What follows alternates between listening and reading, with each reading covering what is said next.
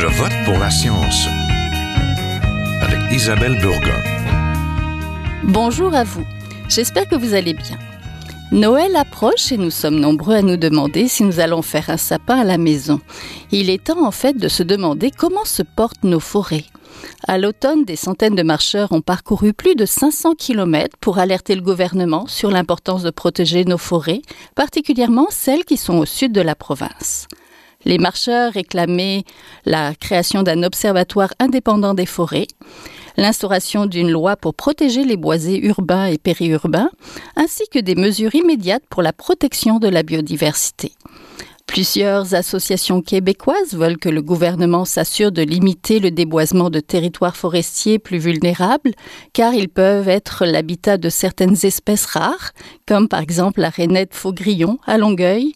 Il est aussi important de protéger les forêts dans le cadre des changements climatiques. J'en parle avec mes invités, restez là.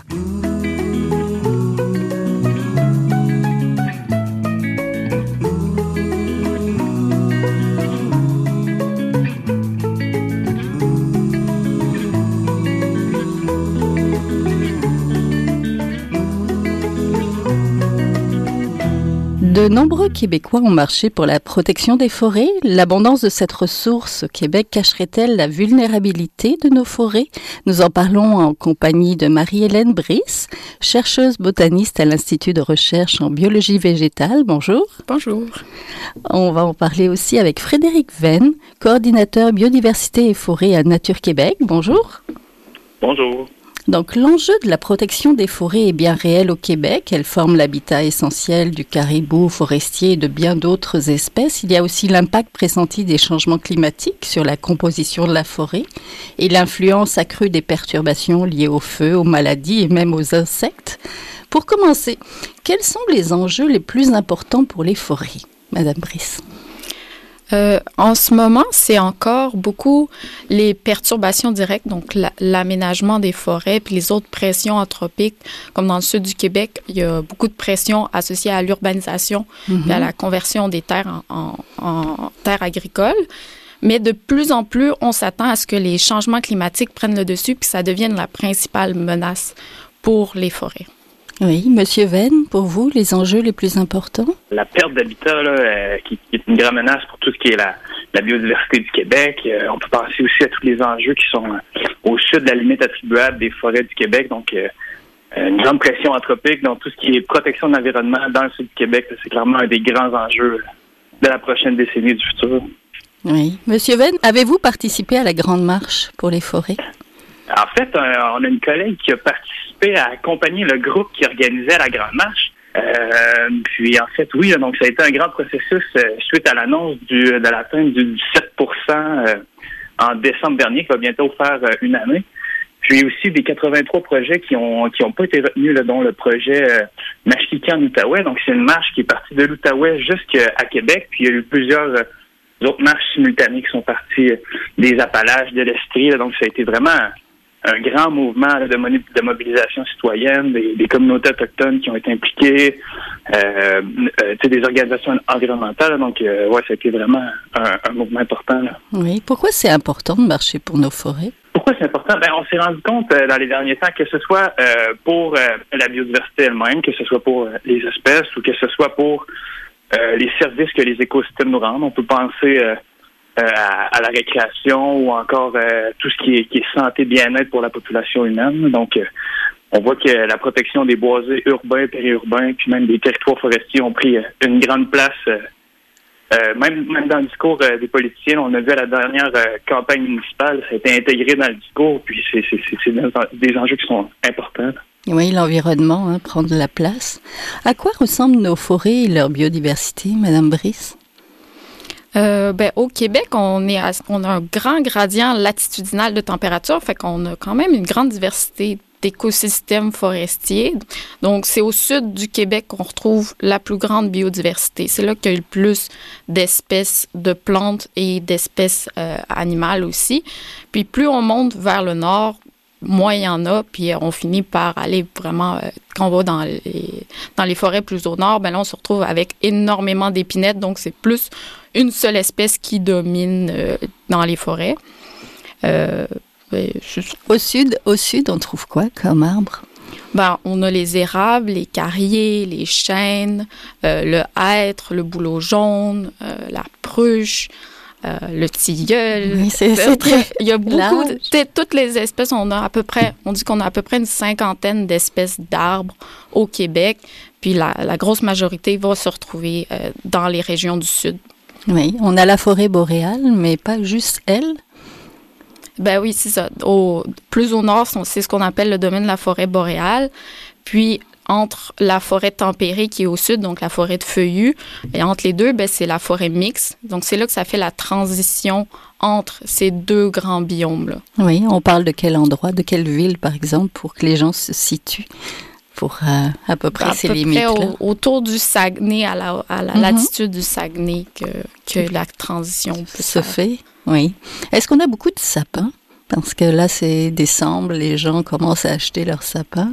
Oui, euh, ben, au Québec, il y a énormément de sapins dans une grosse... Il y en a un peu partout du sud au nord, mais euh, le sapin va faire partie des, des, espèces dominantes dans la forêt mixte. OK. Et au niveau de biodiversité, qu'est-ce qu'on trouve aussi? Est-ce qu'on trouve euh, des choses? Est-ce que justement il, y a beaucoup plus de biodiversité au sud, j'imagine, qu'au nord ou? Oui, oui, exact. La, biodiversité du Québec est concentrée au sud du Québec. Euh, je sais pas quoi.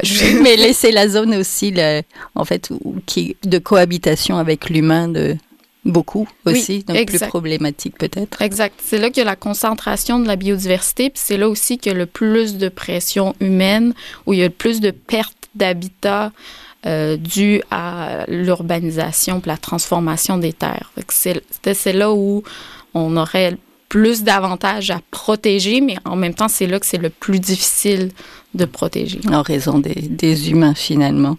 Monsieur Venn, les marcheurs réclamaient la création d'un observatoire indépendant des forêts. Ça pourrait prendre euh, quel aspect, cet observatoire-là? Il faut que je vous avoue que je n'ai pas euh, une grande réflexion euh, à ce niveau-là. Je ne voudrais pas m'avancer. Ce qui pourrait être intéressant, par exemple, c'est que avec la réforme du régime forestier, en fait, c'est que anciennement, la planification forestière était réalisée directement par l'industrie.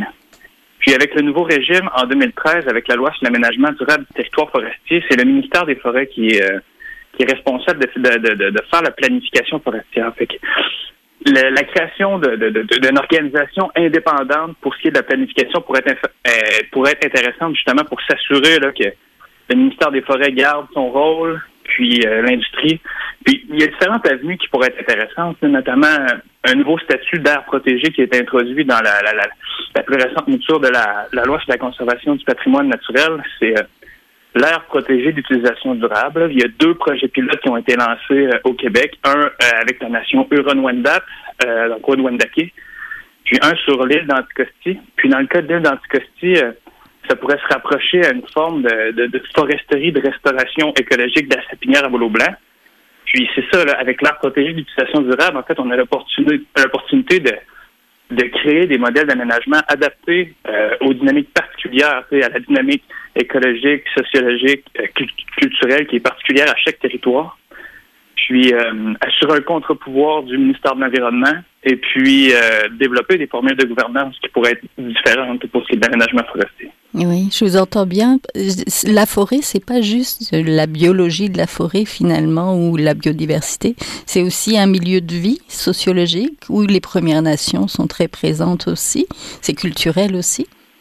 Oui, tout à fait. C'est ça. Puis, ça. Euh, quand on parle d'aménagement intégré des forêts, c'est vraiment la, vision. Euh, multivaleurs, multiressources de la forêt, d'intégrer les différentes préoccupations des publics, que ce soit les, gestionnaires fauniques, les Premières Nations, euh, les citoyens qui utilisent les milieux naturels, ou que ce soit aussi euh, ben, les, ceux qui font l'aménagement forestier. Donc, c'est ça, vraiment la, la, la vision multiressources des forêts. Oui. Madame Brice, quels sont les écosystèmes forestiers les plus vulnérables et peut-être les plus menacés par les activités humaines là au sud du Québec? Euh, ben, je dirais que tous les milieux qui sont très proches des villes sont ceux qui sont les plus menacés parce que la, la pression est là. Donc, euh, dans le sud, à Montréal, on est dans ce qu'on appelle le domaine de l'érablière à carrier cordiforme. Donc, c'est ça le, le, les, les, espèces qui, qui sont dominantes, c'est l'érable à sucre. Puis dans cette région-là, ben, les, les, pressions sont très fortes. Donc c'est là que le plus grand nombre de menaces où on va, on va, toutes les, restants de qu'on a, on va les convertir pour de l'urbanisation. Donc la pression là est, vraiment plus forte que plus on va vers le nord, oui, il y a beaucoup de, il la coupe forestière, mais dans ce cas-là, c'est pas une déforestation nette. Quand il y a une coupe, la forêt se régénère. Tandis que dans le sud du Québec, souvent, quand on enlève un habitat, bien, il est perdu pour le bon. Oui. Est-ce qu'on a beaucoup d'érablières encore euh, au Québec ou c'est en recul? Euh, beaucoup c'est tout est relatif. Il y en avait beaucoup plus avant. On a perdu, on a perdu quand même une partie du territoire. Donc, il mais il en reste encore. Euh, il en reste encore. Tu sais, le Québec est relativement peu développé si on regarde par rapport à d'autres régions où là c'est euh, du Canada, du Canada ou mm. des États-Unis ou tout ça. Donc, euh, mais on a encore, on a encore des érablières. C'est juste que la pression est forte dans, dans ces domaines-là. Oui, comme euh, on a des érablières, on fait du sirop d'érable, et je suppose que quand on trouve l'intérêt à une ressource, on va avoir tendance peut-être un peu à la protéger, ou je me trompe? Ça dépend de l'utilisation qu'on en fait. Justement, les érablières pour le sucre d'érable nécessite que les arbres soient encore debout pour les utiliser. Donc là, nécessairement, on va garder la forêt.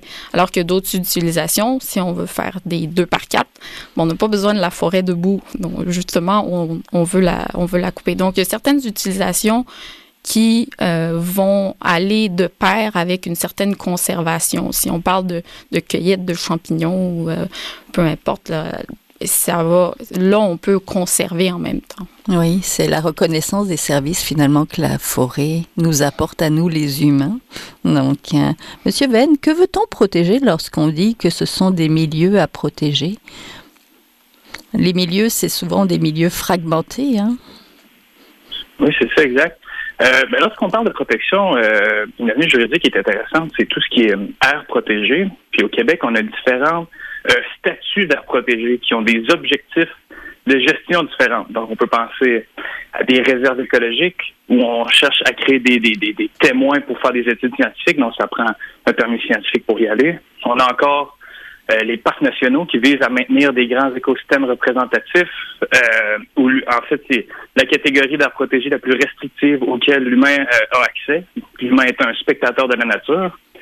Ensuite, on a les réserves de biodiversité qui sont faites pour euh, protéger des monuments naturels. Donc, on peut, il, y a plus d'activités qui sont permises, comme la chasse puis tout ça. Donc, il y a différentes avenues qui sont possibles pour protéger les milieux naturels puis, euh, tout dépendamment des objectifs de gestion, il y a plusieurs catégories qui peuvent être euh, qui peuvent être utilisées. On parlait tout à l'heure aussi de l'art protégé d'utilisation durable. Donc, nous, à Nature, ce qu'on voit, c'est à Nature Québec, ce qu'on voit, c'est pour l'avenir du réseau des arts protégés euh, au Québec, c'est vraiment de miser sur la complémentarité entre les différents statuts pour l'élaboration du réseau des arts protégés.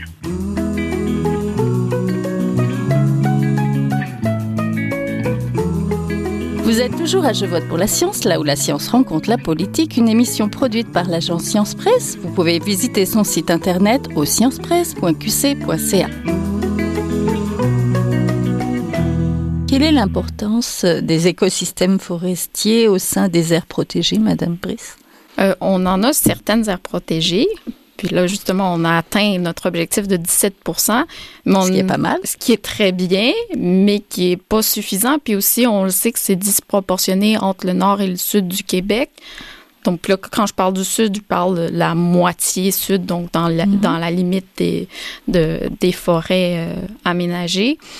Euh, c'est là, où on en a le moins, c'est ça? C'est ça, où on, on, en a le moins et on protège un, très faible pourcentage de nos forêts puis des différents écosystèmes qu'on a. Donc, on, a, mhm. on l'objectif de représentativité des écosystèmes du Québec est pas vraiment atteint, en fait. Entendu. D'un côté, le ministère des Forêts, de la Faune et des Parcs veut doubler la récolte de bois au Québec d'ici 2000 80. De l'autre, le ministère de l'Environnement et de la lutte contre les changements climatiques envisage d'atteindre 30% d'aires protégées sur le territoire québécois d'ici 2030. Ça, c'est l'objectif fixé par la Convention sur la diversité biologique des Nations Unies, dont la province est signataire. Comment trouver un compromis entre ces deux objectifs, Monsieur Venn? Euh, la création d'un réseau d'arbres protégés puis l'aménagement des forêts euh, peut aller de pair, mais clairement qu'il y, a des réflexions à y avoir. Puis pour nous, euh, ce qu'on voit, ce qui est important, c'est de travailler sur, tout ce qui est dette carbone. Puis ce qu'on entend par dette carbone, c'est l'émission du carbone suite à la récolte. donc, tout ce qui est le temps requis pour séquestrer suffisamment de carbone par la croissance de la génération afin de rembourser la dette carbone. Donc, c'est sûr que c'est important de, après une coupe, euh, d'assurer une restauration du couvert forestier, la plantation des arbres, mais ça doit aller de pair avec la protection des vieilles forêts. Euh, ce qui maximise nos chances euh, d'atteindre notamment nos cibles avec l'accord de Paris, puis en protégeant les vieilles forêts, ben, on peut on peut protéger des espèces qui sont sensibles. On peut penser notamment aux caribous forestiers, puis à toute la biodiversité associée aux vieilles forêts. Oui. Est-ce qu'il y en a d'autres à part le caribou forestier dans les vieilles forêts? Qu'est-ce qu'on a comme euh, biodiversité? Ce que, je pourrais répondre à cette question-là, en fait, c'est que dans les vieilles forêts, euh, euh donc quand on protège le caribou forestier, c'est appelé le, caribou forestier est aussi appelé une espèce parapluie. Donc, quand on protège cette espèce-là en particulier, on protège une grande diversité d'autres espèces, une grande biodiversité associée à ces vieilles forêts-là. Mais pour ce qui est de la biodiversité spécifique associée aux vieilles forêts, je vais... peut-être euh, Madame Brice enchaîner. Madame Brice, les vieilles forêts. Qu'est-ce qu'on entend par vieilles forêts et est-ce qu'on en a beaucoup et c'est où? Elles sont où ces vieilles forêts-là? Euh, ce qu'on entend par vieilles forêts, c'est en général, on va dire les, les forêts de plus de 100 ans. Euh, on en a encore, mais très peu. Euh, on, les a on, les a énormément coupées. Donc, souvent, on va préférer les vieilles forêts pour, euh, pour la coupe de bois que les jeunes forêts. Euh, avant, c'était un gros pourcentage des forêts du Québec, malgré les perturbations par le feu, par les épidémies d'insectes. les, les, vieilles forêts étaient dominantes dans le paysage québécois. Mm-hmm. Et puis là, aujourd'hui, c'est rendu l'inverse, c'est beaucoup plus des jeunes forêts. Euh, ce qui va arriver, des fois, la composition peut être similaire, mais d'autres fois, on a vraiment un autre, euh, d'autres espèces qui vont rentrer comme des, espèces à croissance rapide, comme le bouleau et le peuplier. Ça, c'est des espèces qu'on retrouve dans les jeunes forêts, alors que des vieilles forêts, là, ça va être les espèces qu'on retrouve à la fin de la succession. Quand on est au nord, justement, ça va être quand même des épinettes.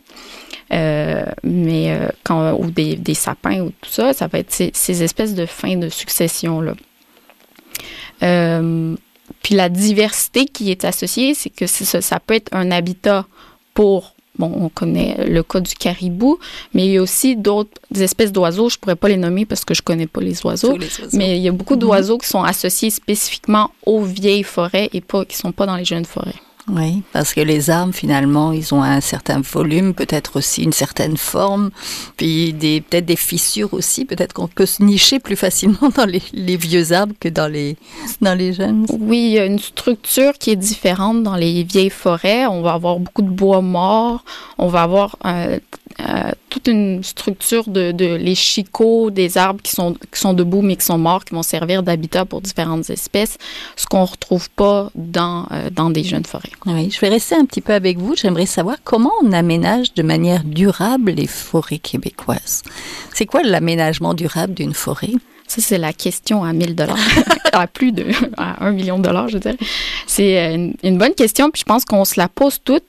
Puis je je pense pas qu'il y ait une seule bonne réponse. La réponse dépend de où on se trouve, euh, dans quel type de milieu on se trouve. Ça dépend du type de perturbation dominante, ça dépend euh, des, changements climatiques qui s'en viennent.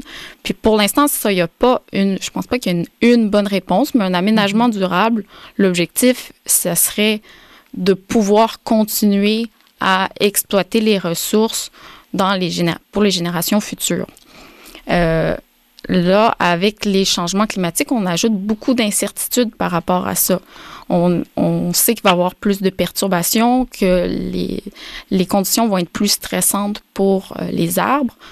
Donc là, la durabilité, on, ajoute un, gros inconnu euh, qu'on n'avait pas nécessairement avant. Avant, on pouvait avoir une vision assez linéaire de on coupe la forêt, les mêmes espèces vont revenir dans 50, 100 ans, on va pouvoir revenir recouper et, et recommencer, ainsi de suite. Le cycle, hein, finalement, c'est ça. Je vais passer à Monsieur Venn. Quel est le rôle des municipalités régionales de comté dans l'aménagement des forêts? Dans mon expérience, en fait, j'ai plus été amené à travailler avec euh, des municipalités, puis vraiment euh, des pourvoyeurs. Puis la MRC était impliquée euh, au sein d'un, ça s'appelait le comité multiressources, qui est très spécifique à l'île d'Anticosti, puis qui est ailleurs euh, euh, ça, fait, ça, ça réfère à, la notion de TABGIR, les tables de gestion intégrée des ressources et du territoire.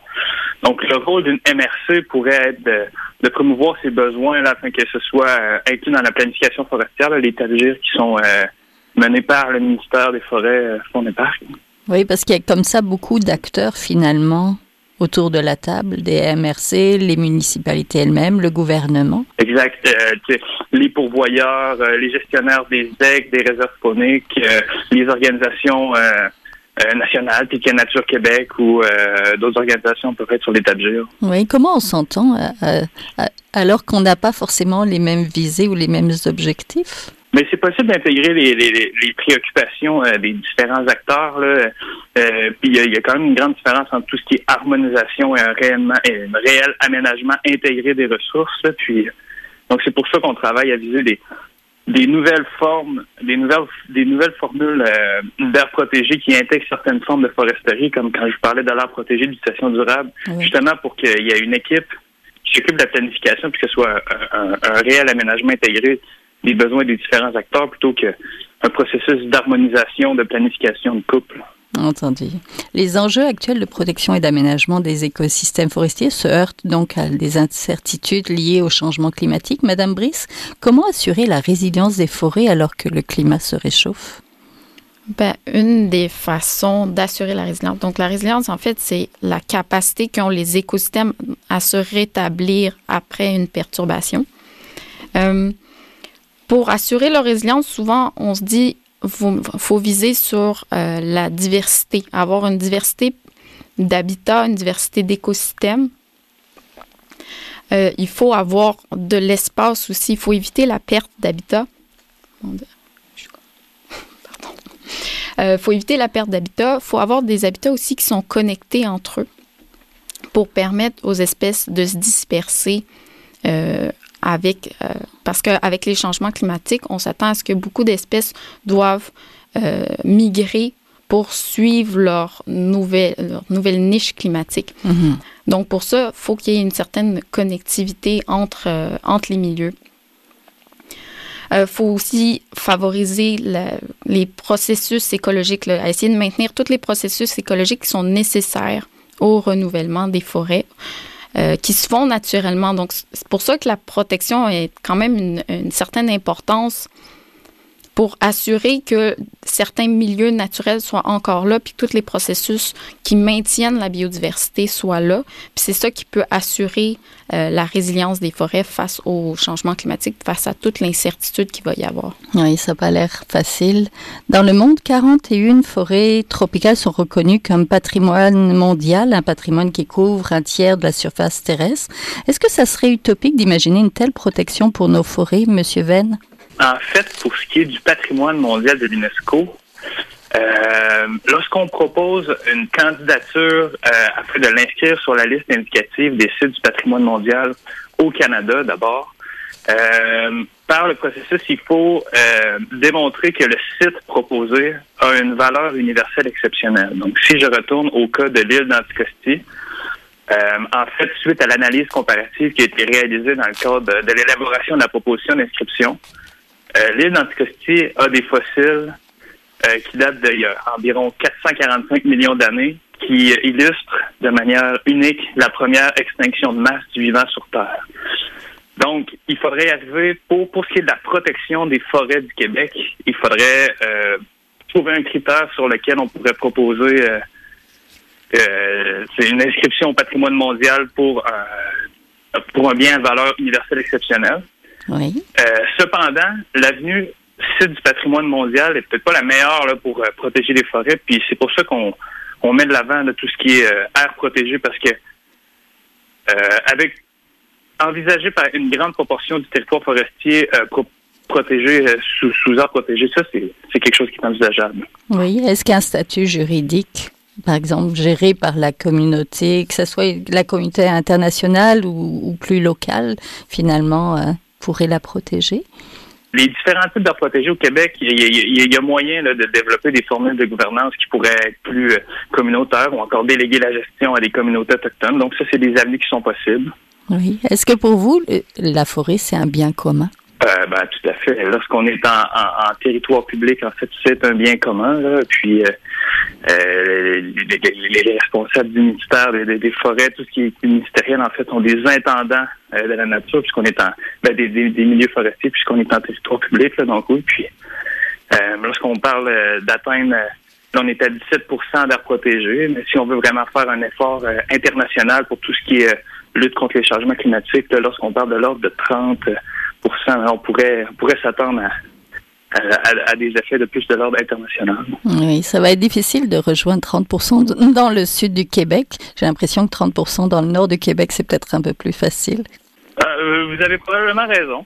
Mais euh, il y, a, 83 projets qui ont été présentés, qui ont été non retenus euh, en 17 dans le 17% en décembre dernier. ça fait environ 22 000 km de projets d'art protégé qui est déjà sur la table. Donc déjà avec ça, j'imagine qu'il y a des grands gains à faire, puis qu'il y, a plein d'autres euh, projets d'art protégé qui vont euh, qui, vont être qui vont être amenés dans les prochaines années. on voit les, communautés les communautés locales se mobilisent, puis euh, c'est possible, mais lorsqu'on a l'idée de créer, de, proposer un projet d'art protégé jusqu'à la création d'une art protégée, c'est vraiment un long processus. On peut penser à peut-être une dizaine d'années. Donc c'est un long processus c'est possible. Entendu, on se le souhaite.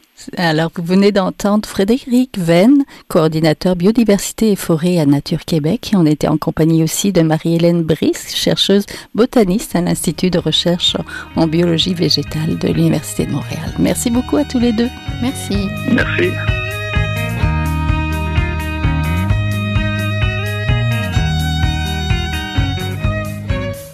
C'est tout pour cette semaine. À la régie Daniel Fortin, à la recherche Fanny Robarcher, à la réalisation et au micro Isabelle Burguin. Je vote pour la science est une production de l'agence Science Presse avec Radio VM.